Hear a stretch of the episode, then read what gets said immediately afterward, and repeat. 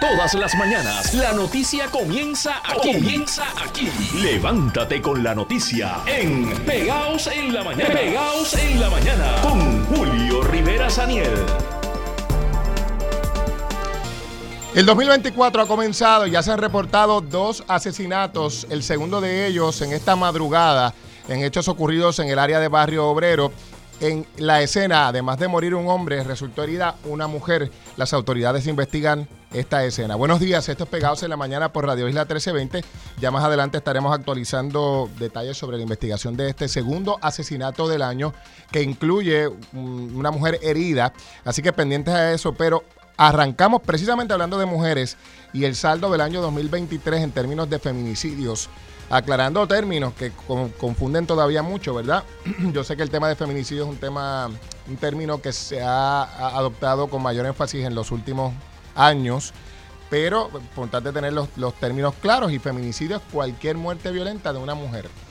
Dentro de ese escenario hay varios tipos de feminicidio, incluyendo el feminicidio íntimo, que es lo que hemos conocido históricamente como eh, muertes por violencia de, género, de, violencia doméstica, o sea que una pareja o expareja eh, mata a una mujer. Y se habla de que el 2023 cerró con 72 feminicidios, 72 muertes violentas de mujeres. ¿Cuáles son las características de esas muertes y cuáles son íntimas? Nos acompaña la doctora Irma Lugo, portavoz del Observatorio de Equidad de Género. Buenos días, doctora.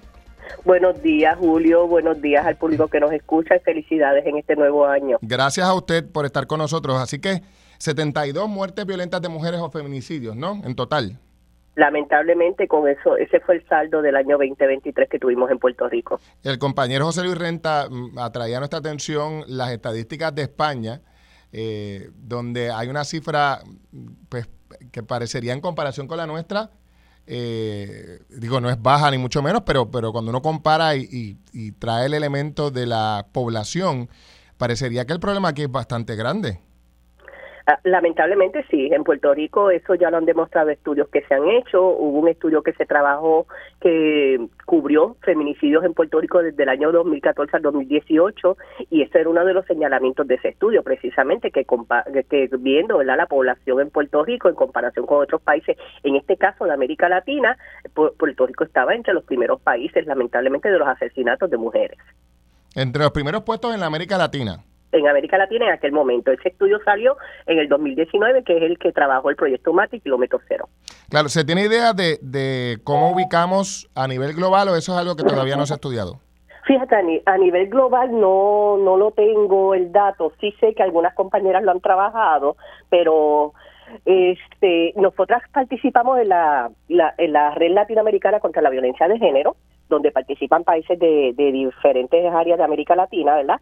Y nosotras lamentablemente verdad nos seguimos manteniendo entre los primeros puestos eh, actualmente. Te estoy hablando del año por lo menos hasta el 2023 mire y, entonces dicho eso eh, estábamos explicando al inicio la diferencia entre un feminicidio y los feminicidios íntimos. Cuántos íntimos se reportaron en Puerto Rico el 2023 se cubrieron lamentablemente 23 casos de feminicidios íntimos en su totalidad. Y de esos 23 íntimos, quiero resaltar, ¿verdad?, que 17 fueron con armas de fuego y lamentablemente seis casos fueron de mujeres adultas mayores, mujeres mayores de 60 años. Mm, seis, seis, fíjese que eso es un asunto y sé que lo estuvo discutiendo con el compañero Luis Penchi, me parece importante resaltarlo. Eh, cuando se piensa en problemas de relaciones de pareja y muertes como consecuencia de ello, no se suele pensar en mujeres adultas mayores, ¿verdad? Se, piensa que esto es un problema de jovencitos y jovencitas, pero ya estamos viendo que parecería que van en aumento. No sé si la estadística demuestra que hay un incremento, pero parecería. Bueno, en, en, de verdad, en el año 2023 fue un número que, que lamentablemente, ¿verdad?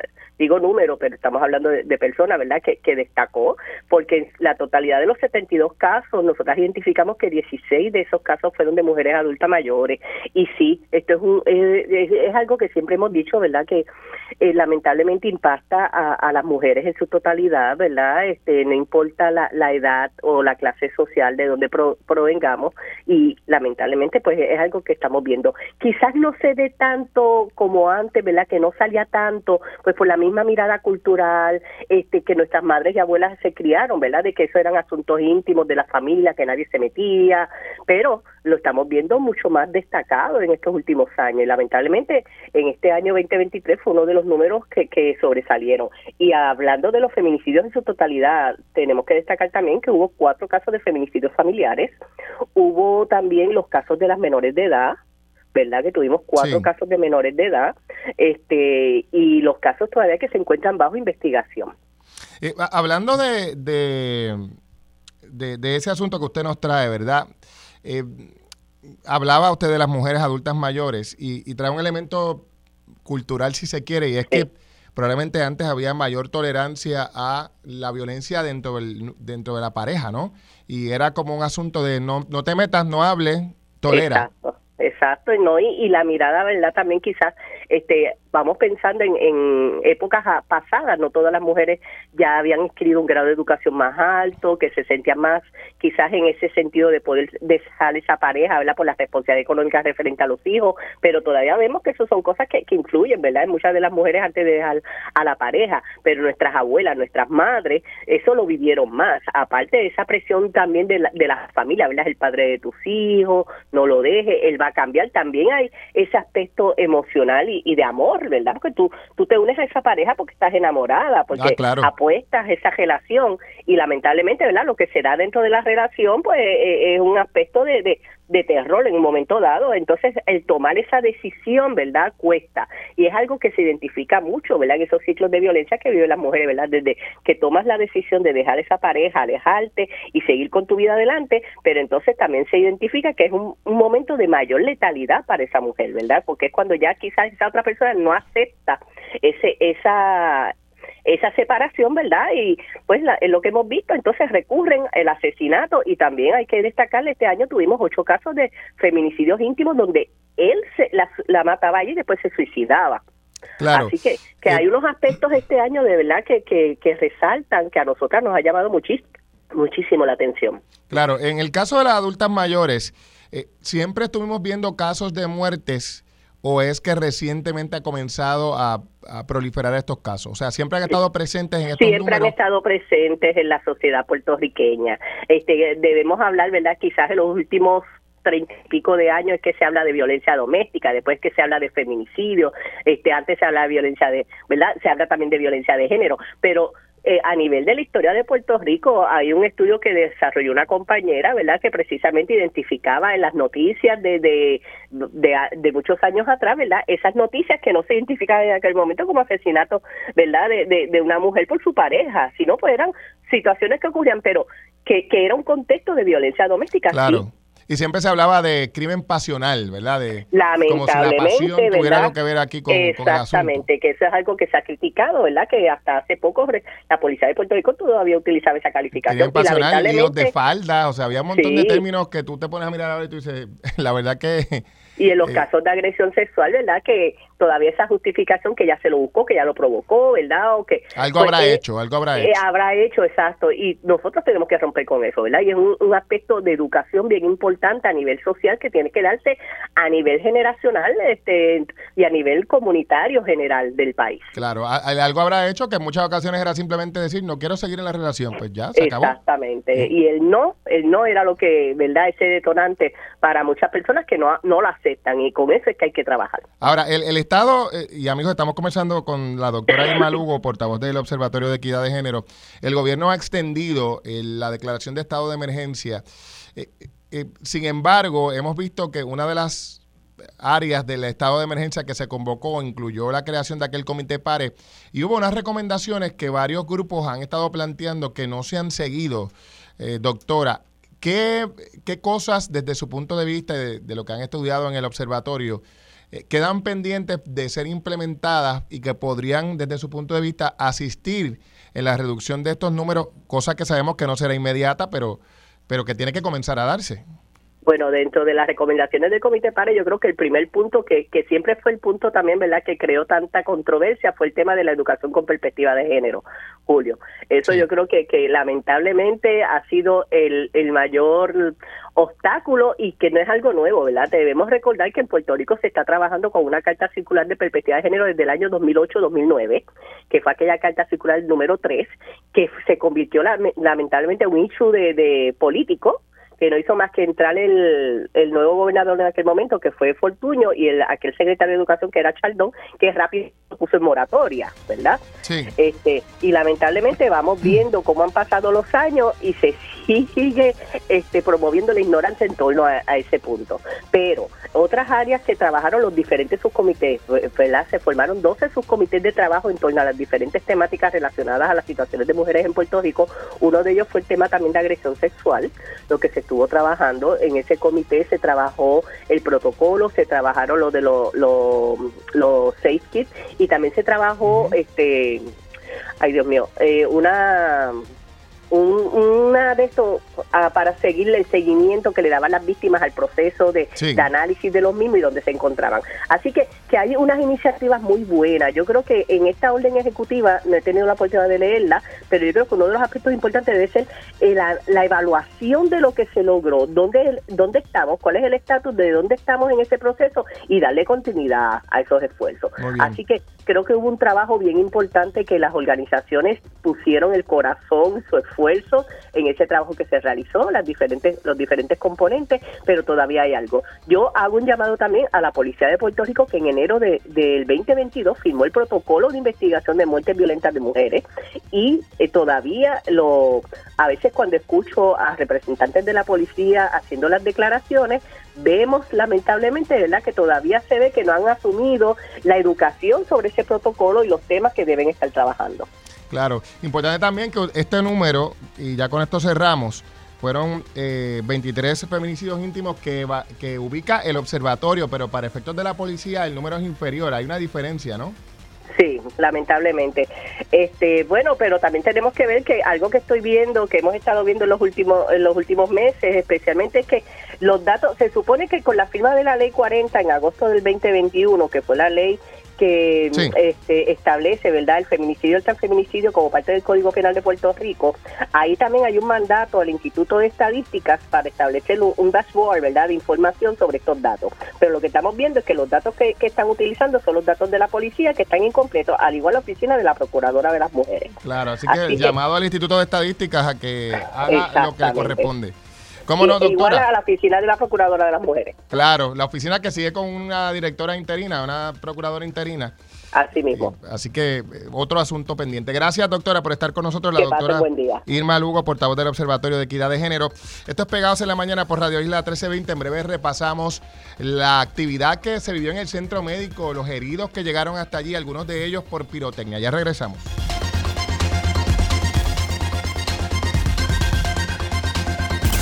Tu conexión con la noticia. Utiliza el hashtag Pegaos1320 y sigue la noticia con Radio Isla. El 2023 cerró con unos 23 feminicidios íntimos, o sea, muertes de personas o de mujeres en este caso, a manos de sus parejas o exparejas, pero en total fueron 72 las muertes violentas de mujeres. Los números presentan una discrepancia, estos números del Observatorio de Equidad de Género, si se compara con los de la policía, lo que levanta nuevamente la bandera de las inconsistencias en las estadísticas oficiales. El Observatorio de Equidad de Género ha hecho un llamado al Instituto de Estadísticas a asumir el mando de la divulgación y recopilación de estos datos para que se salven estas discrepancias entre la oficialidad y las organizaciones no gubernamentales. Buenos días, estos Pegados en la Mañana por Radio Isla 1320. Gracias por acompañarnos. Mientras hablamos del tema de los feminicidios, hablemos sobre el tema del volumen de trabajo que han tenido los empleados del Centro Médico de Río Piedras con la cantidad de heridos y muertes que se han estado produciendo y que van a parar estos heridos al Centro Médico de Río Piedras. Nos acompaña don Israel Ayala, el director médico del Centro Médico de Río Piedras. Buenos días. Muy buenos días, Julio.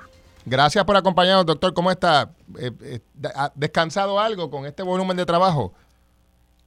Bueno, se descansa cuando se puede. Este, siempre hay que estar atento a las necesidades de nuestro pueblo y, y cuando podemos descansar algo lo descansamos. Claro, claro que sí, se les agradece el trabajo porque sé que es, complicado, ¿no? Sobre todo en fechas como esta. ¿Cómo estuvo el saldo de, de heridos que han recibido ustedes este primero de enero?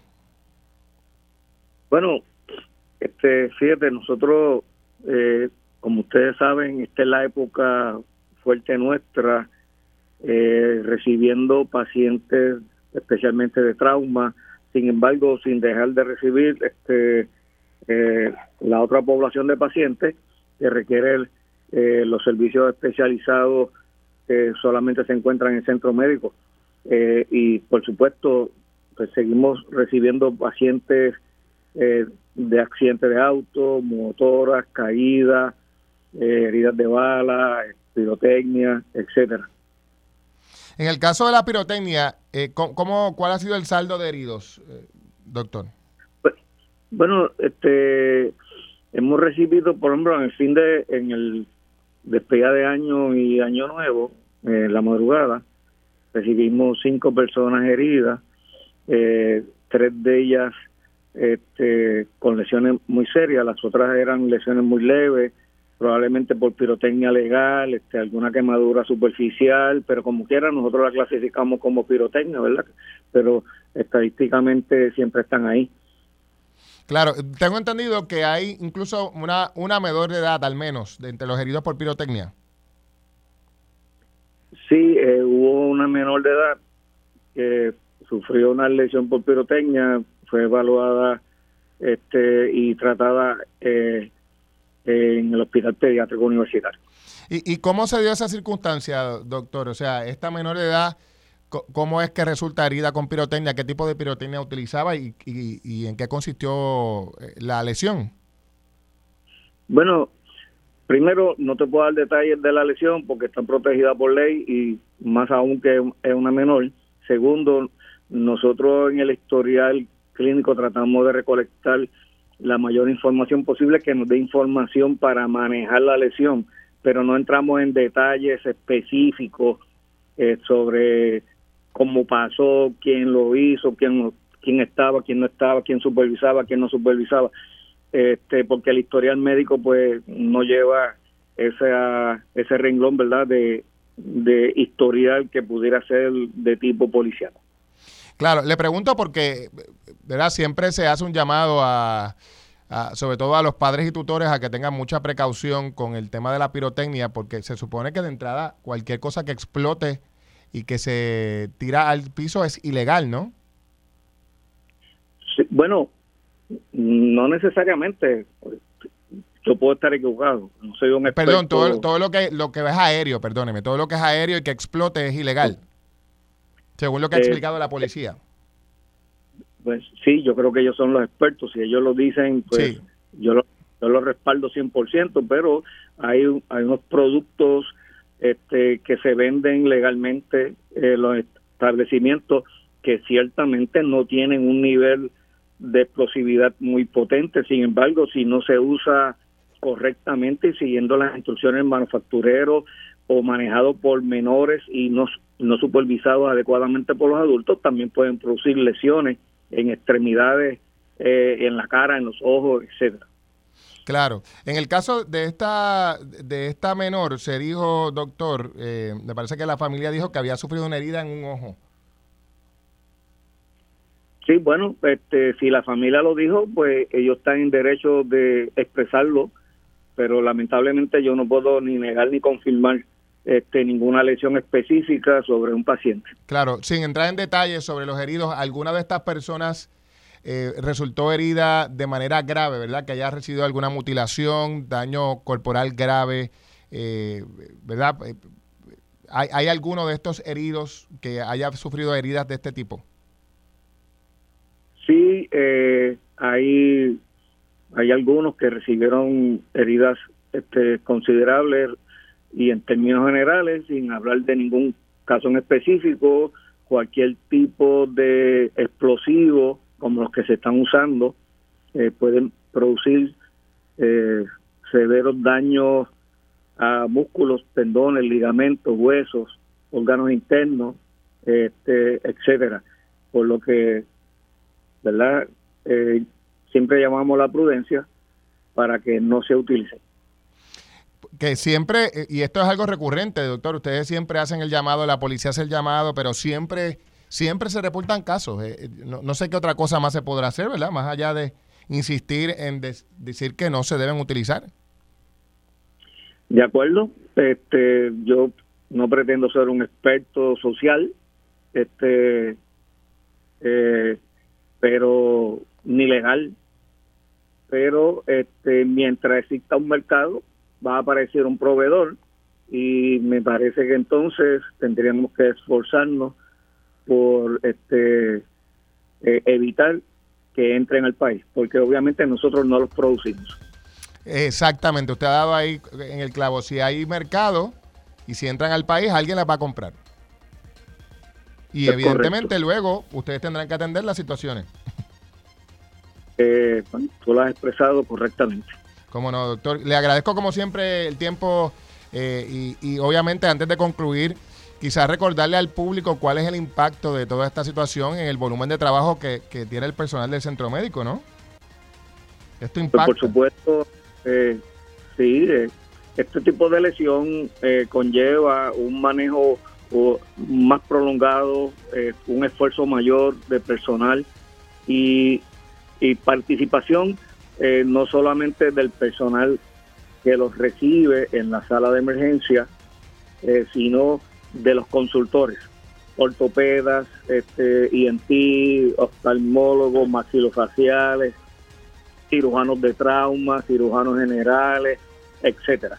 Así que conlleva este, un esfuerzo extraordinario eh, que pudiéramos entonces, de no tenerlo, eh, eh, enfocar todo ese personal para los pacientes que recibimos, que usualmente nosotros vemos.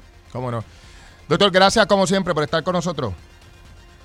Siempre a tu orden. Hasta luego y feliz año para usted. El doctor Israel Ayala, director médico del Centro Médico de Río Piedras, hablándonos sobre el volumen de heridos y heridas como consecuencia de pirotecnia, entre ellos una menor de edad, bendito, de 15 años, que, sufrió una herida en su ojo. También ha trascendido que un hombre eh, eh, experimentó una herida abierta en la pierna con fractura como consecuencia de otra explosión. Eso no fueron garbanzos, ¿verdad? Eso, ni estrellitas. Estaban usando eh, material que se supone está prohibido. Esto es Pegados en la Mañana.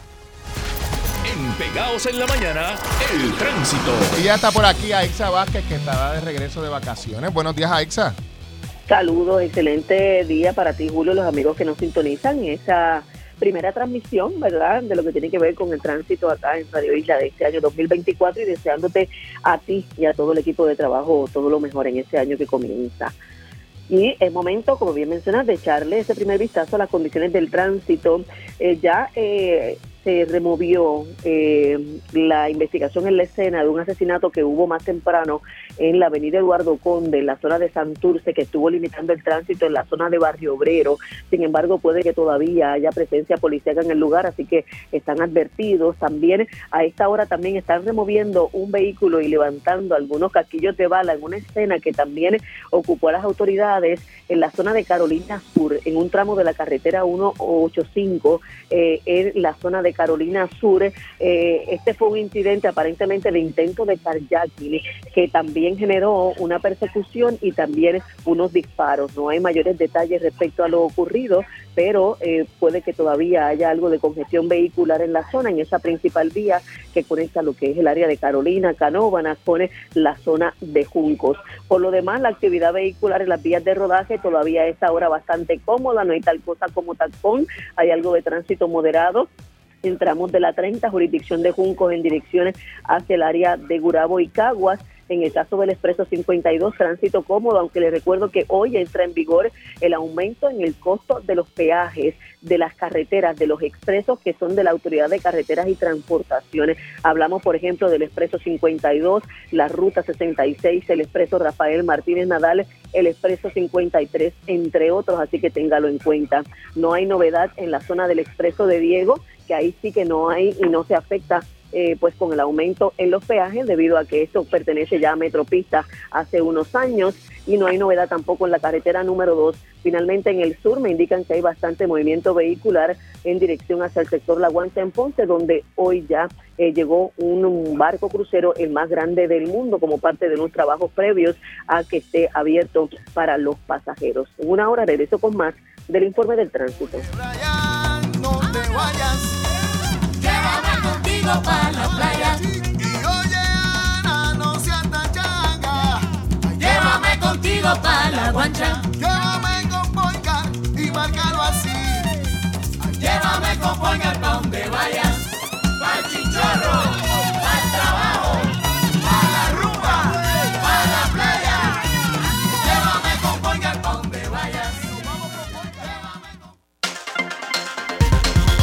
Así es, seguimos aquí en Pegados en la Mañana. Ixa Vázquez mencionaba lo del tráfico, tránsito vehicular en Ponce y es que hoy se recibe el crucero más grande del mundo, el Icon of the Seas de Royal Caribbean que llegó, eh, llegó a las, a las 5 de la mañana al puerto de Ponce. Hay cerca de 4.000 pasajeros entre tripulantes y contratistas que van a bajar a las calles de Ponce para disfrutar como consecuencia de la llegada de este crucero y esto anticipa pues mayor actividad de lo normal en el puerto de Ponce. Esto es Pegados en la Mañana por Radio Isla 1320. A esta hora nos acompaña el coronel Roberto Rivera de la Policía de Puerto Rico. Coronel, ¿cómo se, cómo se encuentra? Buenos días. Buen día, Julio, y buenos días, la radio escucha. Pues estamos nuevamente un año nuevo. Eh, estamos nuevamente en pie de lucha. Feliz año, esperando que eh, usted y su familia estén bien. Igual, igual usted. Muchas gracias. Bueno, vamos a hablar sobre varias cosas, eh, entre otras, se han reportado ya dos asesinatos, uno de ellos eh, en, en horas de la madrugada de hoy, correcto, en el área de Barrio Obrero. Sí, tenemos ese asesinato en el área de Barrio Obrero. Este eh, es un asesinato que al momento está pues, eh, eh, es John Doe, apenas como dice uno se está comenzando, así que eh, estamos trabajando con esa situación. No tenemos muchos datos de, eh, hasta el momento. Pues un John Doe, este, eh, unas descripciones, brazo izquierdo con una imagen, un tatuaje de un niño y diseños que pueden que se pueden distinguir, más un largo azul, t-shirt corta blanca, Así que unos 180 libras, el pelo negro rizado, barba y bigote. Este, la realidad es que eh, estamos comenzando con, con, esta situación. Mire, eh, coronel, ¿y, y qué, sabemos que es preliminar, pero ¿qué, qué descripción se tiene de lo que aconteció, verdad? Esta persona fue baleada, eh, dónde, cómo, si se tiene información, ¿verdad?, de la que tenga preliminarmente. Sí, eh, supuestamente fue baleada, no tenemos eh, mucha información, aparentemente esto fue en la calle Eduardo Conde, así que este ahí tenemos una persona que es quien lo está identificando preliminarmente, pero nosotros tenemos que profundizar un poco más antes de dar su nombre, eh, así que este esto tenemos cámaras en el lugar, así que hay que empezar a, a observarlas una vez terminada la escena para empezar a tener un cuadro más claro de qué pudo haber ocurrido. De, de la- esta persona que se sospecha es la, la que murió, ¿es una persona vinculada a um, actividad delictiva? Bueno, es que como estamos comenzando y, y, y la realidad es que no tenemos su nombre completo, Ya, solamente CP, pues no podemos todavía determinar sin efecto, por eso es que no hay móvil al momento, porque desconocemos quién es el occiso. Muy bien. Por otra parte, se dijo que en la escena había una mujer herida. ¿Eso es correcto? Sí, eso eso es así. Este, al momento eh, de los hechos, pues está estable. Lo que tenemos con, con ella este, es en el muslo izquierdo. Eh, así que alegadamente, pues, también es lo que estamos trabajando. Posiblemente es pareja o conocida del occiso, pero eso es lo que estamos llevando a cabo precisamente en estos momentos. Ya, o sea que, que, que esta, supongo que esta señora es la que identifica preliminarmente al hombre. Exacto, pero falta una serie de datos para poder hacer una identificación oficial y poder entonces entrar a nuestros sistemas y saber si en efecto eh, posee algún expediente criminal o, o cualquier otro tipo de situación. Por otra parte, se habla, coronel, de un alegado intento de kayaking en el municipio de Carolina. ¿Tiene usted información sobre esto y si es correcta esa información? Mira, eh, tengo parte de ella, o sea, no, yo no la voy a corroborar de, de todo cierta. Si hay una situación que está bajo investigación donde hay una serie de detonaciones y demás, eh, la información que se tiene es que es un aparente intento de kayaking, pero como nuestras unidades van hacia el lugar, pues la realidad es que no me no voy a aventurarme a decir que en efecto se trata de ello. Claro, y, y todavía no podemos decir si efectivamente es un intento de kayaking. No, definitivamente, porque a veces escuchan y una vez nosotros llegamos resulta ser otra situación, pero ya nuestro personal va en camino y, en un momento dado pues vamos a disipar cualquier tipo de duda con relación a ese hecho. Claro, hablábamos del, segundo asesinato del año, pero eh, eh, el primer asesinato del año, lo que se ubica como el primer asesinato, se reportó en el área de Forest Hills, tengo entendido. ¿Qué información se tiene sobre ese primer caso, si alguna? Pues mira, eh, también eso fue ayer, eh, no ha bajado información en relación a, quién puede ser la persona, por ende, al momento también este está John Doe, eh, solamente lo tenemos una persona dentro de, de, un vehículo, eh, no tenemos ningún tipo de este pues, de, información más allá de, él, este ahora mismo eh, no sabemos si tiene récord criminal, así que... sigue, sigue siendo John Doe, ese de Bayamón. Le, perdí, ahí brevemente, coronel, si puede repetir y disculpe, porque se, se entrecortó. Este, estoy viendo que tengo una identificación aquí, así que, este, pero como no me dice quién lo identifica, pues yo cuando no tengo quién lo está identificando. Sí, sí, prefiere mejor esperar la confirmación oficial. que tenía, pero pues para nosotros, independientemente, tiene que haber alguien que oficialmente eh, lo certifica. El momento con esa data no, no veíamos ningún récord al momento, pero siempre hay que ocultar un poco más allá. Se trata de un caballero de unos 30 años. Este, así que eh, estamos trabajando con la situación. Esto fue frente al puesto de gasolina ya Texaco en la 167 en Forest Que, este, esto fue dentro de un vehículo Toyota Corolla color blanco y el individuo pues presentaba eh, varias heridas de bala. Miren, ¿cómo, cerramos el año pasado en términos de las muertes violentas si se compara con el año anterior, coronel? Primero, eh, cerramos menos 120 asesinatos en comparación a, al año anterior, así que este, dentro de todo eh, fue un año eh, donde vimos un descenso en lo que fue esa actividad activa. De igual forma, eh, tenemos que, decir que en el, eh, ese por ciento de esclarecimiento asesinado estuvo cerca de los 43%, eh, eso es un por ciento sumamente alto, o sea, décadas que esto no ocurría, estamos hablando de, una erradicación de cargos sumamente grande durante lo que fue el año pasado. Así que nosotros eh, nos espera un gran reto este año, pero lo vamos a afrontar y vamos a buscar mantener esos números y seguir esclareciendo casos, porque una vez se esclarecen casos de asesinato, estos individuos pues pasan a lo que son en las cárceles del país y nosotros vamos a ir reduciendo, como fue dramáticamente el crimen el año pasado. Como no, coronel, le agradezco como siempre y esperando que tenga usted un excelente año. Igual, igual, Julio, igual para su familia. Gracias por estar con nosotros. El coronel Roberto Rivera de la Policía de Puerto Rico hablándonos sobre el saldo de este comienzo de año con dos muertes violentas, dos asesinatos, uno en Bayamón y otro esta madrugada en el área de, de Barrio Obrero, pero ninguna de las dos tiene investigación adelantada. De hecho, están en una etapa muy, muy preliminar. Así que habrá que ver qué es lo que se determina ha sido el móvil de estas dos muertes violentas. Estos pegados en la mañana, en un rato vamos a hablar sobre un asunto que nos debe mantener con la con el alerta, ¿verdad? Con, la guardia en alza y es el tema de los contagios con enfermedades respiratorias, recordando que hay una epidemia de influenza y hay otras tantas enfermedades respiratorias que están haciendo fiesta. Ha habido fiestas precisamente, encuentros familiares, actividades públicas con un montón de gente aglomerada. Eso puede tener efectos en las próximas semanas. Hablamos sobre eso en breve aquí en Pegados en la Mañana. No se vayan.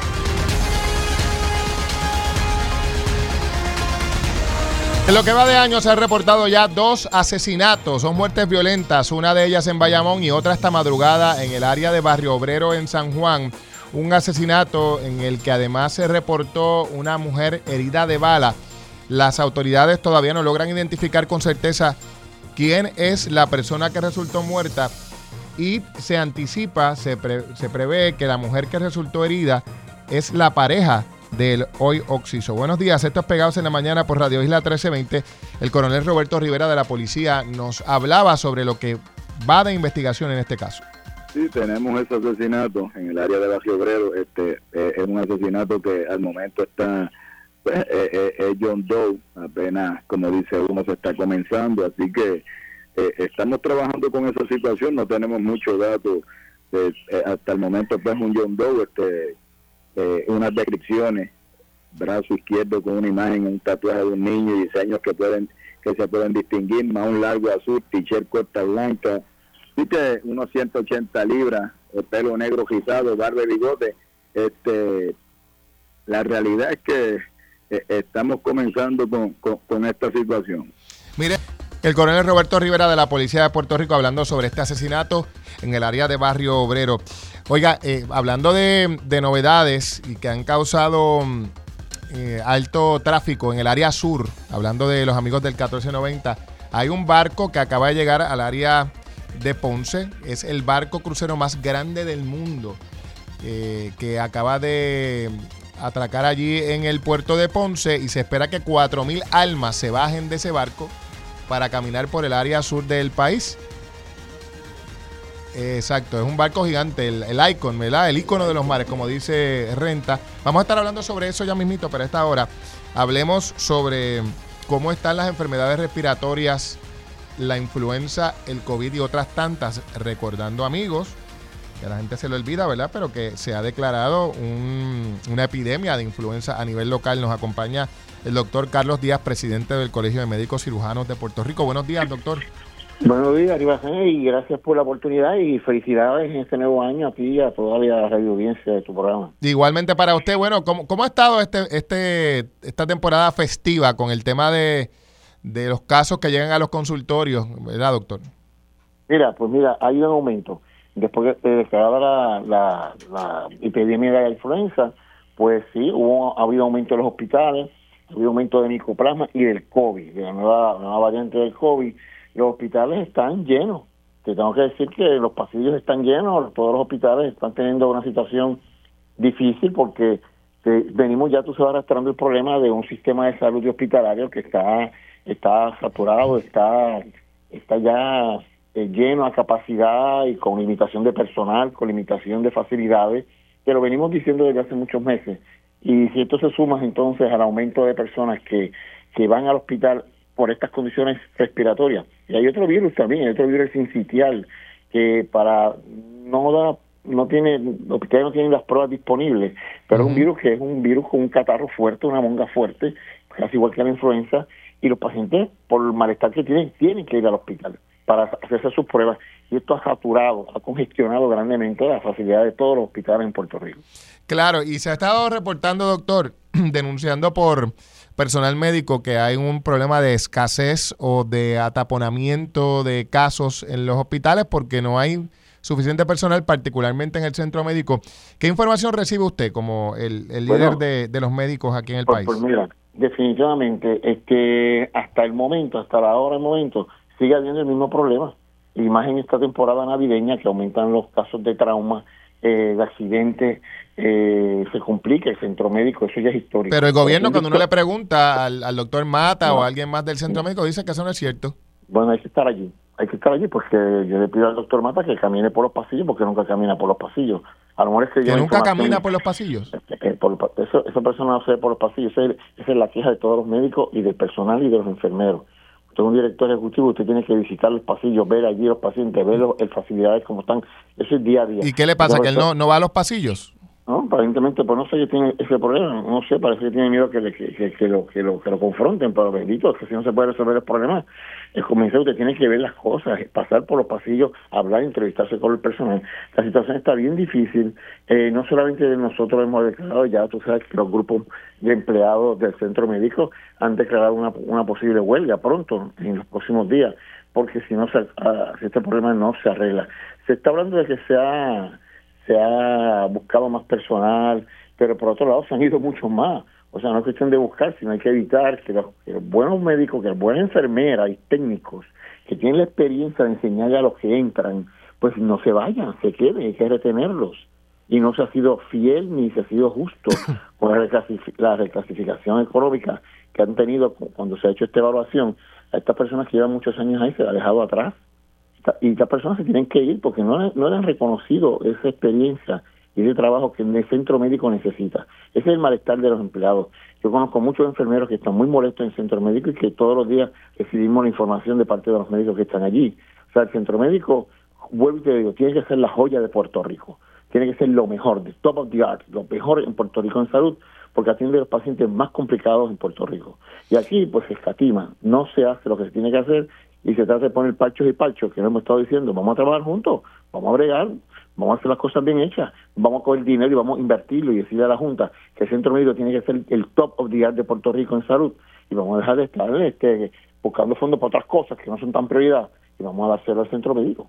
Claro, en, términos, y, dicho eso, y, dejando clara la situación que usted ha, ha, recibido en términos de las denuncias del centro médico, retomando el tema de las enfermedades respiratorias, ¿cuál es la que está causando mayores problemas, doctor? Eh, influenza, influenza. Sigue siendo influenza. y, COVID, y que ha ido aumentando. También tengo que decir que el dengue está aumentando. ¿El dengue? El dengue, después de las lluvias que tuvimos hace unas semanas atrás, ha ido en aumento y ha habido muchos casos de dengue reportados en los hospitales, eh, con plaquetas bajas, con, con los problemas virales que se traen y han requerido también hospitalizaciones. O sea que el dengue es nuestro nuestro mal de siempre, ¿verdad? Eso ya es parte sí, es endémico, ¿no? Endémico en Puerto Rico, pero el pico que tiene es este, esta temporada. Y si entonces se suma el micoplasma, se suma al, al, virus este sincitial, que es el virus nuevo, y influenza y, y, y, COVID, pues definitivamente nosotros siempre hemos dicho que, mira, aunque le moleste, use la mascarilla, esas personas que son... Ah, pero eso es como el cuco, la gente no le gusta, doctor, la ah. gente le ah, cogió fobia a las mascarillas. Sí, pero te voy a decir una cosa, las facilidades médicas y en los hospitales ahora mismo se está exigiendo que usen mascarilla. Es cierto, porque yo estuve el otro día en el hospital pediátrico y, parte del protocolo es que la gente entre con mascarilla. No, definitivamente. Por ejemplo, en mi oficina y la de mis compañeros del edificio, todos tienen que entrar con mascarilla. Yo trabajo con mascarilla. Porque, oye, cinco días, seis días que tú tengas que meterte, no, por, no producir el país, o cinco o seis días que también te tengas que a lo mejor usar la facilidad de un hospital que están tan saturados. Mira, meterse en un hospital en este momento, tristemente, es una desgracia la atención está bien lenta, pasan 6, 7, 8 horas, no te pueden atender porque hay falta de personal, falta de recursos. Y voy y te digo, o sea, hay crisis en los hospitales, hay crisis en los hospitales y lo venimos diciendo hace meses y meses, pero se quiere minimizar la situación. Y así no se puede trabajar. Doctor, usted habla de este tema de la crisis, ¿verdad? Y se ha hablado de la fuga de médicos y del problema en general. Se ha hablado sobre esto desde hace años, pero a pesar de que se habla, yo no sé si ha habido los cambios que la clase médica está solicitando. Eh, ¿Qué es lo que de cara al comienzo de este año tendría que ocurrir para que podamos atender adecuadamente esta crisis de la que usted viene hablando hace tiempo? Mira, sí, que la Junta de Licenciamiento, que es la Junta que ha sido ya señalada por el Contralor de las deficiencias que tiene, se resuelve el problema de la Junta de Licenciamiento, que dé la licencia a los compañeros médicos que están en entrenamiento, licencia en menos de 5 o 10 días, que le den los que, que se haga una orden que obligue a los planes médicos que también den el número de proveedores a estos médicos para que se queden. Eso facilita tremendamente que un médico se pueda quedar, darle una licencia de médico a los 5 o 10 días, con un mínimo de, médico, de, aunque sea una licencia este, temporera, pero que puede ejercer inmediatamente lo que su, su práctica. Y tercero, tenemos que buscar incentivos contributivos para que esta clase que está saliendo a trabajar se quede. Ya que podemos haber 20 plazas, podemos aumentar 50 plazas, nuevas plazas entrenamiento, pero si no tienes al final del camino los incentivos para que te queden, incentivos contributivos fáciles y sencillos para que se queden, no se quedan porque la tentación es tan dramática de lo que le ofrecen en los Estados Unidos que tienen que irse, porque así hay una, una dejadez burocrática para darle la licencia a los médicos. Es una, es una cosa desgraciada de que pasan 6, 7 meses y no tienen la licencia. Y ese es el problema sencillo, básico, pero lo decimos, lo decimos, lo decimos y no se resuelve nada. No se resuelve nada. Eso es, eso es lo que lo que nos dicen todos los médicos. Le agradezco, doctor, como siempre, por su tiempo, esperando que tenga usted el mejor de los años. Gracias, igualmente. Y muchas cosas brinda para ti, para tu familia y para el pueblo puertorriqueño. Como gracias. Que tenga usted buen día. El doctor Carlos Díaz, presidente del Colegio de Médicos Cirujanos de Puerto Rico. Esto es Pegados en la Mañana por Radio Isla 1320. Bueno, hablemos ahora sobre el, año nuevo y lo que ha traído en términos de costos para los peajes. Es un aumento anticipado, ya se había hablado sobre este, pero para mucha gente ha sido algo que les ha tomado por sorpresa. Y nos acompaña a esta hora el señor Marco García, ayudante del director ejecutivo de la Autoridad de Carreteras. Muy buenos días, señor García, ¿cómo está? Saludos, muy buenos días. ¿Todo bien usted? Muy bien, gracias por acompañarnos, esperando que su año vaya en orden y en marcha. Mire, don Marco, eh, háblenos un poco sobre este incremento en los peajes para que la gente que no estaba al tanto entienda de qué se trata y, y cómo es que va la cosa del aumento. Cuéntenos. Claro, pues mira, el, tal y como se anunció eh, durante el verano, ¿verdad? fue en julio del 2022, ¿verdad? el plan fiscal de la Autoridad de Carreteras pues y, eh, incluye ¿verdad? un ajuste, una revisión en la tarifa de los peajes. Estos son los peajes que estamos hablando, ¿verdad? que los que eran operados por la Autoridad de Carreteras, que es la PR20, 52, 53 y 66, ¿verdad? Básicamente es un PR20, ajuste de 52. 53 y 66. Muy bien. que la, la PR22 y la 5 son las que son operadas por Metropistas. ¿verdad? Eh, básicamente, luego del plan de ajuste de la autoridad de carretera, ¿verdad? se logró reducir la deuda de por los 6 mil millones que habían a unos 1.250 Don millones Marco, disculpe, es que se oye, se oye, no sé si que hay otra persona en línea, pero como golpes en el auricular. Si puede repetirlo, porque se estaba como, como, había una interferencia como dentro de la línea. Dame un segundito aquí. ¿Me Sí, escuchan ahora? Ahora sí, perfecto. Pues sí, ¿verdad? Tal y como decía, este, según el plan de ajuste, ¿verdad? Se logró reducir la deuda en su momento de unos sobre 6 mil millones de dólares a unos 1.250 millones, ¿verdad? Y luego de este ajuste, el plan fiscal, ¿verdad? Tal y como está certificado por la Junta de Supervisión Fiscal, incluye esta revisión en la tarifa, ¿verdad? Que fue la que se anunció eh, en julio del 2022. Y en ese momento, el último ajuste, ¿verdad? El último momento que hubo en la tarifa de los peajes era en el 2005, ¿verdad? Así es que eh, se anunció ¿verdad? esta revisión que básicamente es de un 1.5 más inflación, ¿verdad? A cada una de las plazas de peaje en estas autopistas que mencioné y entra en efectivo pues todos los primeros de enero. Y esto fue ¿verdad? la revisión que estamos anunciando ahora que entró efectivo eh, ayer. Y es de 1.5 centavos. Eh, no es 1.5%, no es 1% de una fórmula que se 1.5. aplica a cada una de las tarifas de peajes, 1.5% más inflación. más inflación. Eh, En términos prácticos, digamos, la gente que pase por el peaje de Buchanan, por ejemplo, ¿cuánto estaba pagando y cuánto pagará ahora con este 1.5? Sí, bueno, el, de Bucán recuerda que es de la, está operado por Metropistas. Tiene usted razón. Es la PR22. Ujú. Este, acá estamos hablando, ¿verdad? De, como le mencioné, las cuatro pistas de carreteras, pero en promedio, ¿verdad? Estamos hablando siempre de unos 5 a 10 centavos, es lo que se ajustan esta, estas tarifas. Para que tengan idea, ¿verdad? Lo que es la, la plaza de Montelledra y la Rampa Salinas, ¿verdad? Con este cálculo, pues este año no sufren ningún tipo de aumento. Eh, Caguas Norte y Salinas, pues aumenta unos 10 centavos, eh, y el resto de las plazas, pues unos 5 centavos.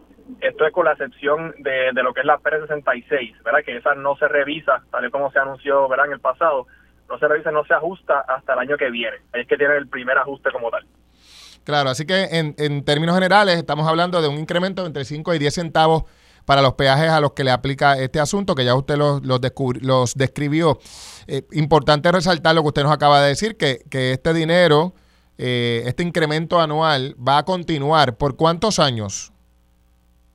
Pues claro, el, luego del anuncio, ¿verdad? Tal como se, anunció el pasado mes de octubre. Tenemos una transacción de alianzas público-privadas que se realizó para estas autopistas, ¿verdad? O que ellas ahora, efectivo en diciembre 14, pues pasa a manos del operador privado y el aumento es básicamente el mismo que estoy hablando, ¿verdad? 1.5 más la inflación, eh, pero ya es, ¿verdad? Es como parte de este contrato, el cual permitió a la autoridad saldar su deuda por completo, ¿verdad? O sea que luego de este, de este contrato, ya la autoridad queda libre de deuda y pues pasarían a ser operadas por metropistas, tal y como se operaban ¿verdad? en la PR22 y PR5. O sea que lo que hemos hecho es replicar básicamente esa fórmula que utilizó para esa autopista en el 2011, ¿verdad? y replicamos al resto de las autopistas con peajes que estarían todas ahora operadas por un operador privado. Claro, claro. ¿Y entonces hasta qué año están estos peajes anuales? Bueno, básicamente el contrato de concesión eh, vigente, ¿verdad? el actual que entramos en vigor ahora en diciembre, es por 40 años, tal y como se anunció. Por 40 Durante el mes años. de octubre. 1.5 todos los años por 40 años. Ahí está, bueno. Y a, y a eso hay que agregarle los aumentos en metropistas, ¿no? Bueno, Metro- de nuevo, Metropista es quien está operando estas autopistas ahora. Recuerda que ellos empezaron operando la PR22 y la PR5. Ahora pues están operando estas cuatro autopistas también que le mencioné. Correcto. Bueno, le agradezco, don Marco. Gracias por estar con nosotros. Claro que sí, muy buen día. Hasta luego. Así que ya lo sabe, eh, cuando usted habla, cuando usted escucha hablar de un plan de ajuste de la deuda, tiene que estar pendiente al detalle, ¿verdad? Porque esto trae como consecuencia una reducción en la deuda en muchos casos, pero eh, aunque se logre un acuerdo de pago, ese acuerdo de pago implica que hay que sacar el dinero de algún lugar y casi siempre, hasta ahora siempre ha sido del bolsillo de los contribuyentes, en este caso con este aumento de 1.5%, lo que es lo mismo 5 o 10 centavos, entre 5 y 10 centavos por peaje, por cada vez que usted pase por uno, por los próximos 40 años. Y aún está pendiente el tema del plan de ajuste de la deuda de la Autoridad de Energía Eléctrica. Nos acompaña el señor Tomás Torres Placa, que es el representante de los consumidores en la Junta de Gobierno de la Autoridad de Energía Eléctrica. Buenos días, don Tomás. Saludos Julio, feliz año, saludos a todos en el estudio y a todos los consumidores y un feliz 2024. Gracias, igualmente, igualmente para usted. Bueno, don Tomás, hablábamos sobre eh, este asunto de los peajes, que mucha gente, aunque esto se estuvo discutiendo, para mucha gente es una novedad, pero va a haber un aumento en los peajes todos los años por los próximos 40 años como consecuencia de un plan de ajuste de la deuda. Y tenemos pendiente el plan de ajuste de la deuda de la Autoridad de Energía Eléctrica, ¿correcto? Correcto, Julio. Y tú mencionaste un dato muy importante y muy significativo. El aumento de los peajes es de 5%. 5%, si lo transferimos al ámbito de energía eléctrica, es un centavo, alrededor de un centavo anual. Eso es 5%. Ahora, eh, una emisión de deuda de 2.500 millones, que es lo que hay ahora, porque recuérdate que en el segundo plan de ajuste, sí. la emisión de bono era por 5.680 millones. En el tercer plan de ajuste bajó a 2.388 millones y ahora en un cuarto plan de ajuste que se publicó el viernes a las 10 y 30 de la noche, 10 y 26 para ser más preciso de la noche, subió ese plan de ajuste a 2.536 millones, que es bajito, subió cerca de 250 a 300 millones por otro acreedor que se añadió a la, al apoyar el, plan de ajuste. Eso por lo general, que antes era 5.600, bajó a 2.500, es un centavo. Pero fíjate, con la Autoridad de Energía Eléctrica ha habido un trato especial se discrimina con los consumidores. Aquí que en Puerto Rico, el 76% de los hogares ganan menos de 50 mil dólares. ¿Qué es eso, Julio? Pues un matrimonio que los dos ganan salario mínimo y tienen dos hijos, tres hijos. Un, matrimonio de empleados públicos, por ejemplo, una maestra y un policía, por ejemplo, podrían estar cerca de esa cantidad. Mira, eso, aunque por la definición de pobreza federal no estén ahí, oye, este, eh, pues eso es pobreza puertorriqueña. Claro, lo es. ¿Entiendes? Pues a e, ese, gran parte de ese sector va a pagar lo que le tocaba pagar, más lo que 42% de los consumidores no pagan porque se eximen. Oye, y qué casualidad, en un año electoral, Julio, mira qué cosa. En un año electoral van a eximir de todo el que consuma 425 kilovatios hora. Ese es el consumo normal de una casa de de, una casa modesta de dos personas, un apartamento.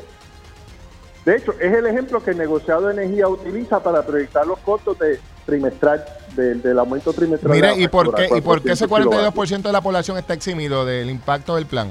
Porque así lo decidió la Junta. Y como parámetro, deciden todo el que reciba Medicare, o sea, plan vital, y el que reciba programas de asistencia social de vivienda y cupones de alimentos. Mira, tenemos que hacer una pausa, don Tomás, pero me gustaría que se quede con nosotros porque evidentemente estamos recientemente comenzando a hablar eh, para que nos explique más allá del asunto de este 42% de la población que estará eximido del impacto del plan, lo que implica que el 76% del país tendrá que cargar el pago de este plan de ajuste de la deuda. Me gustaría hablar sobre qué es lo que se incluye en esta versión que se presentó el viernes en términos del monto a pagar de la deuda del país y el impacto sobre la factura de luz. Así que hacemos una pequeña pausa y regresamos ya con Tomás Torres Placa. Este tema es importante para usted y su bolsillo. Regresamos en breve.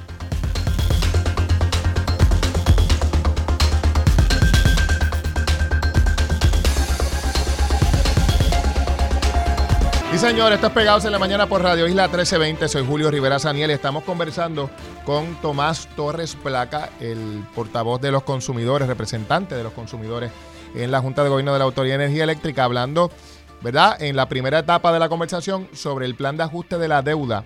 Ya vimos el impacto que el plan de ajuste de la deuda de carreteras tiene sobre los consumidores, conductores, que tendrán que pagar un incremento en los peajes por los próximos 40 años de un 1.5%, que en términos prácticos es entre 5 y 10 centavos todos los años por los próximos 40 años.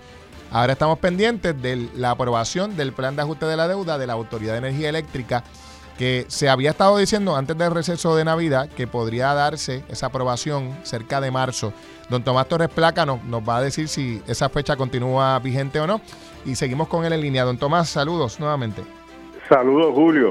Y la contesta a tu contestación a tu pregunta es que sí, eh, continúa entre el 4 y el 15 de marzo la confirmación del plan, pero como te decía anteriormente, 42% de los consumidores, según la decisión de la Junta de Supervisión Fiscal, están exentos de todo. Entonces, por lo general, y es, y es eh, mandato que se haga, normalmente que hace, que se hace, que los consumidores más desventajados, ¿no? Los que más cerca están del margen de pobreza, existen programas para que no tengan que pagar el monto total de ese cargo. Pero hay dos características de esos programas a nivel mundial. Primero, no son tan drásticos como no pagar nada. Segundo, los dineros para cubrir esos programas salen de otros fondos que no son darle una carga directa al sector que no está exento. Aquí en Puerto Rico se han violado esos dos parámetros. Primero, se eximió a 620 mil consumidores de pago de todo, siempre y cuando consuman menos de eh, 425 kilovatios hora, que eso es el consumo eh, prácticamente normal de una casa pequeña. Y se le pasa ese costo, no un fondo especial que se delimita por el gobierno para eso, que es lo que normalmente se hace, sino como es tan grande esa carga, pues ellos dijeron, wow, esto no lo podemos absorber nosotros. Ah, ya sé, vamos a pasárselo a la gente. Y lo que no están exentos, la Junta de Supervisión Fiscal, mira qué burócrata más tremendo es esto que tenemos allí, decidió pasarle ese costo a ti y a mí, a todos los consumidores que no están exentos, que el 76% de la población de Puerto Rico gana menos de 50 mil dólares Sí, en los sí, sí. hogares. No es que aquí la gente tenga ingresos altísimos. Exactamente. Don Tomás, ahora bien, en términos de, de, eh, esa, esa versión que se presentó el viernes del plan de ajuste de la deuda, ¿cómo impacta, si de alguna manera distinta, eh, en términos del pago, eh, de- de- del costo que tendría sobre los consumidores? Porque se está hablando de mira. un cargo adicional. ¿Qué dice la versión del viernes?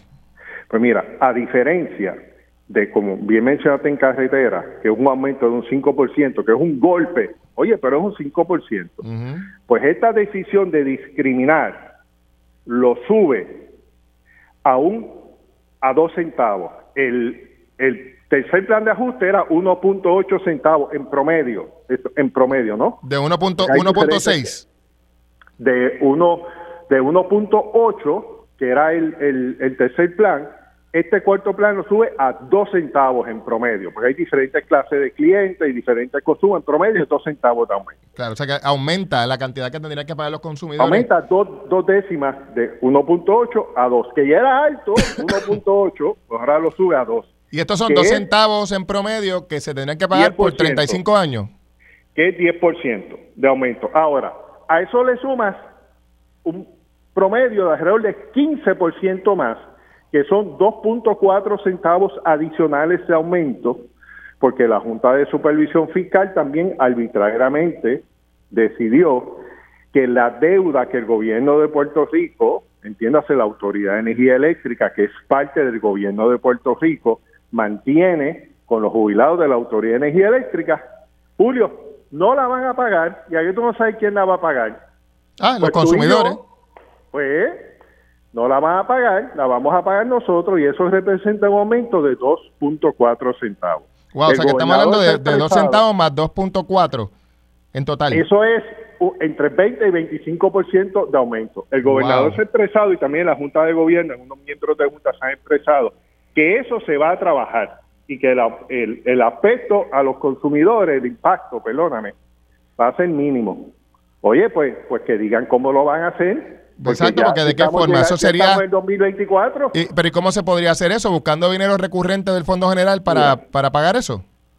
Se puede hacer, e- esto es una combinación de elementos. Primero, actualmente el acreedor, eh, que es el sistema de retiro de los empleados de la Autoridad de Energía Eléctrica, no recibe ni un centavo del plan de ajuste. Pues eso hay que arreglar para que reciban algo. Número dos, la diferencia que resulte, ¿no? Que se que el, el gap que se quede para poder eh, eh, solventar el, el sistema de retiro y resolver este problema, pues hay que traerlo de varias maneras. Alguna puede ser un préstamo a bajo interés del gobierno, otra puede ser una aportación en efectivo del gobierno para lograr eh, amontonar no una cantidad suficiente. Y estamos hablando de mucho dinero. Aquí estamos hablando de más de mil millones, eh, eh, quizás cerca de dos mil millones de dólares, para agrupar ese dinero y que eso no impacte directamente la factura de los consumidores. Claro. Mire, don Tomás, ya nos vamos, pero ese incremento, ¿verdad? Si todo madura como pinta hasta el momento y, y ante la ausencia de una explicación del gobierno sobre cómo va a sustituir ese, ese cargo a los consumidores, estamos hablando de un total de aumento de la factura de entre 20 y 25% todos los años por 35 años. Correcto, en, en- en dos tramos, en dos patas. Uno es el cargo legado, que es por 35 años, y otro es hasta y otro es por un término que eh, es alrededor de 20 años hasta que el sistema de retiro pues deje de existir. Padre amado, de verdad que eso es O sea, eh, y es- letal. Julio, normalmente una emisión de 2.500 millones de dólares es 5% de aumento, un centavo. Y que si la ganancia de la Autoridad de Energía aumenta, la deuda se paga más rápido y esos 35 años pueden bajar a 20 años o menos. Por último, ese plan de ajuste se supone que se esté aprobando ya finalmente en marzo. ¿En qué fecha me dijo? ¿Entre qué día? Mira, es entre el 4 y el 15 de marzo. Hay un oponista, porque déjame decirte algo, los bonistas están bien en contra de este plan porque también les quita eh, un 80% de lo que de Claro, una reducción ¿no? considerable, ¿cierto? Y algunos bonistas están tratando de atrasar el plan, de, de, de, de- este plan. Oye, que el recorte es grande y es positivo para los consumidores. Lo malo es la implementación. Que un aumento, supone sea del 5%, lo están convirtiendo entre 20 y 25% por un mal manejo. Por un mal manejo de estas cosas. Bueno, don que, Tomás, le, le eh, agradezco el tiempo como siempre. Gracias por estar con nosotros aquí en Pegados en la Mañana. Julio, siempre a la orden y gracias por la Que, que tenga usted buen día. Así que ya lo escucharon aquí. Esa fecha es importante, señores, porque de ella se va a definir el futuro del- del- del- de la factura que estaremos pagando. 35 años, un potencial incremento. Este plan, esta versión se, se presentó el viernes y como nos estaba explicando Tomás Torres Placa, presenta dos aumentos. Un incremento es de entre 1.8 y 2 centavos promedio en la factura para pagar la deuda y 2.4 centavos de aumento para pagar las pensiones, porque el gobierno ya decidió que no va a pagar el dinero que estuvo dejando de pagar de aportación patronal a las pensiones. Y entonces, como el gobierno no lo pagó, ¿quién lo va a pagar? ¿Usted? Un total de 25% de aumento anual por los próximos 35 años. Estos pegados en la mañana. El 2024 comienza con dos noticias de incrementos en el costo de vida. Por una parte, un incremento en el costo de los peajes como consecuencia del plan de ajuste de la deuda de la Autoridad de Carreteras. Y por otra parte, la posibilidad de que en el mes de marzo se apruebe el plan de ajuste de la deuda de la Autoridad de Energía Eléctrica, un plan que en su versión más reciente, presentada el viernes, plantea dos incrementos, uno para pagar la deuda y otro para pagar la deuda de las pensiones de los jubilados, porque el gobierno ya determinó que no estaría incluyendo una aportación para pagar la deuda que tiene con los pensionados porque dejó de pagar por 10 años la aportación patronal. Ahora, ese incremento de 25% podría tener que pagarlo los consumidores por los próximos 35 años. Buenos días, esto es Pegados en la Mañana por Radio Isla 1320. Ese plan de ajuste de la deuda de la autoridad se estaría aprobando entre 5 y el 11 de marzo. Y bueno, para hablar sobre lo que implica esto para el escenario económico, entre otras variables, nos acompaña el economista y profesor José Caraballo Cueto. Buenos días, profesor, ¿cómo está? Buenos días a ti y a toda la audiencia. Gracias por acompañarnos. Bueno, estábamos hablando hace un ratito con, con Tomás Torres Placa sobre la versión más reciente del plan de ajuste de la deuda eh, y los potenciales incrementos que esto supone, mm, profesor, más los incrementos en peaje, que mucha gente es- está sorprendida, pero esto ya se había anticipado y van a ser aumentos anuales por la aprobación del plan de ajuste de la deuda de carreteras. ¿Qué implica esto para el escenario económico local? Un costo de vida más alto. eh, ya Puerto Rico tiene uno de los costos de vida más altos en América Latina y, e incluso está en el promedio del costo de vida de los estados y también un, aumento en el costo de hacer negocios en Puerto Rico. Ya Puerto Rico eh, tiene el costo energético comercial a nivel comercial es el doble del costo energético de la economía más grande del mundo, que es Estados Unidos, a pesar de que tenemos el ingreso por hogar, eh, que es la mitad del ingreso por hogar de Estados Unidos. Y pues Mm. Son costos insostenibles para una economía pequeña, eh, débil. eh, y pues en el caso de carreteras realmente ni, ni, ni se entiende por qué hay que aumentar tanto los peajes si, si la- las carreteras fueron en gran medida reparadas con fondos federales Claro. y, se le, y se le están entregando en buenas condiciones al privatizador, así que pues son, son aumentos inconcebibles y, y- e insostenibles. Usted, usted ha hablado sobre algo importante y es que eh, usted comparó la economía local con la de Estados Unidos y el costo de vida. Que me parece importante esa comparación porque aquí siempre se habla, cuando se habla de, de- del, del plan de ajuste de la deuda y de elementos de impacto económico, siempre se compara con, no porque es que en Estados Unidos eh, ocurre tal y, mal, y más cual cosa, pero claro, eh, los ingresos locales y, y la economía local no tienen las mismas características que la economía de Estados Unidos.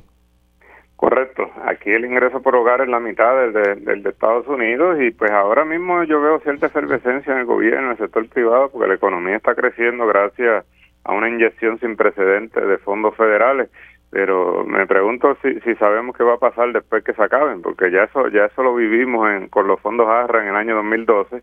Los fondos ARRA aumentaron la economía por medio por punto porcentual y una vez se acabaron los fondos ARRA la economía volvió a caer. Así que ahora mismo pues como hay un mucho empleo que no veíamos hace muchos años en Puerto Rico, el ingreso está aumentando en los hogares también, pues no veo que tengamos conciencia de, de, de lo que estamos haciendo ahora mismo de cara al futuro, estamos hipotecando el futuro, eh, mientras que esa reconstrucción no va a durar para todo el futuro, se, se va a acabar Seguro. en los próximos años y, y no tenemos un plan para continuar. Ahora, sobre el tema del plan de ajuste de la deuda, eh, y amigos, estamos conversando con el economista José Caraballo Cueto. Eh, cuando se le plantea al gobernador y al equipo económico eh, la- los reparos que tiene, bueno, prácticamente todos los sectores de la economía, desde el Frente Socialista hasta los industriales, todos están formando parte de un junte en el que han dicho, mira, ese incremento puede tener efectos nocivos con la economía del país. Pero cuando se le plantea al gobernador, la respuesta un poco es eh, la línea de es que hemos logrado una baja sustancial en el monto de la deuda y algo tenemos que pagar. Eh, y sí, se ha bajado mucho el monto de la deuda. ¿Hay algo más que se pueda hacer que, que no sea lo que se plantea en ese plan de ajuste de la deuda y que sea realista? Sí, yo recuerdo cuando estaban eh, ajustando la deuda del gobierno central que decían que había que recortar las pensiones sí o sí eh, y que la jueza no iba a aprobar un- una reestructuración de la deuda del gobierno central que no incluyese un recorte a las pensiones y al final eh, eh, era falso, ¿no? Al final no, no hubo que recortar las pensiones eh, y esto fue gracias al, al cabildeo que hicieron muchas organizaciones en la legislatura. La legislatura no le dio paso a ese aumento. Yo creo que eso es lo que hay que hacer ahora nuevamente, porque estas negociaciones no, están, no, no se basan en matemáticas ni en estadística. Estas negociaciones se basan en forcejeos políticos que se dan eh, y cualquier cosa se puede acordar. Que esto fue lo que acordaron ahora, pues, pues muy mal, pero no es la única forma de hacerlo. Eh, yo creo que si, si, si, si la solución es eh, o el acuerdo va a ser, pues, en, en vez de recortar 80% la deuda, recortarla 75% para no incluir ese, ese costo, pues, pues es mejor que sea, que sea así. O sea, que, ¿no? que la Eh, verdad es que se podría negociar algo mejor. Definitivamente. Eh, y además los, activos de la autoridad de energía eléctrica pues realmente no valen mucho y ellos lo saben, los bonitas lo saben. Lo que realmente quieren los bonitas es tener un, una cuenta líquida ahí que en caso de que la gente se siga desconectando de la autoridad de energía eléctrica, pues todavía sigan habiendo uno una, una cuenta de dónde cobrar.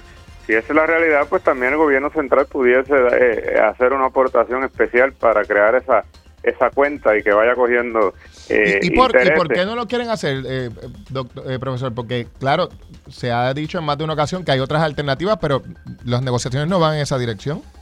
Claro, porque lo más fácil es pasarle la, la- y es lo que han hecho históricamente el gobierno con la autoridad de energía eléctrica, lo más fácil es pasarle ese aumento al, al consumidor y al final que hemos tenido pues el, el costo comercial que es el doble de Estados Unidos y eso no puede ser, no podemos seguir apostando a las soluciones fáciles. ¿Cómo no? Doctor, gracias por estar con nosotros aquí en Pegados en la Mañana y excelente año para usted y su familia. Igual- igualmente. El profesor José Caraballo Cueto, economista, que está diciendo que la ruta que lleva el plan de ajuste de la deuda no es la ruta única y que sí es posible bajar más la deuda. De hecho, que podría ser incluso negocio para los bonistas porque tendrían todavía un activo que produzca dinero, que es la Autoridad de Energía Eléctrica. Esto es Pegados en la Mañana. Bueno, señores, nos movemos ahora para el sur del país. Atención los amigos del 1490 allá en Ponce, porque ha llegado, si usted ha pasado por el casco, por el área del puerto y dice, pero ¿y este montón de gente? Es que se supone que a las 5 de la mañana atracará en el puerto de Ponce el Icon of the Seas, el barco crucero más grande del mundo. Es una especie de ciudad sobre el mar de la compañía Royal Caribbean y se anticipaba que esto traería a las calles del Ponce y el resto del sur unas 4.000 personas que estarían saliendo del barco para conocer la Perla del Sur. Nos acompaña esta hora la alcaldesa interina de Ponce, Marles Cifre. Buenos días, alcaldesa. Buenos días, Julio. Buenos días a todos los que nos están sintonizando. Felicidades en este nuevo año. Igualmente para usted. Bueno, alcaldesa, ¿cómo está eso por allá con, con, con esta gente del Icon of the Seas? Bueno, estamos bien felices y contentos porque eso ha sido un gran precedente que nosotros podamos recibir este barco que es el más grande del mundo, sobre todo en nuestra ciudad. Así que eso indica que nuestra bahía es perfecta para esta gente y sobre todo el calado de nuestro puerto es inmenso, así que eso es lo que ha ayudado a que Royal Caribbean decida por segunda vez, porque ya nosotros en enero tuvimos el Voyager of the Sea y muy buenas fueron las críticas, así que decidieron venir a hacer una inspección, ¿verdad? Una, una parada técnica, como la- se le conoce, porque no tiene pasajeros, lo que tiene es tripulación, pero estamos contando con una tripulación y unos contratistas de casi cuatro mil personas. Cuatro mil personas caminando por ahí por Ponce y, pre- y presumiblemente eh, invirtiendo algo de dinero en las calles del sur, ¿no? Bueno, uno que se baje ya es ganancia para nosotros. Nada más el barco tenerlo aquí en nuestra ciudad ya es una ganancia, no solo para el puerto, sino para todos nosotros y para Puerto Rico como tal, ¿verdad?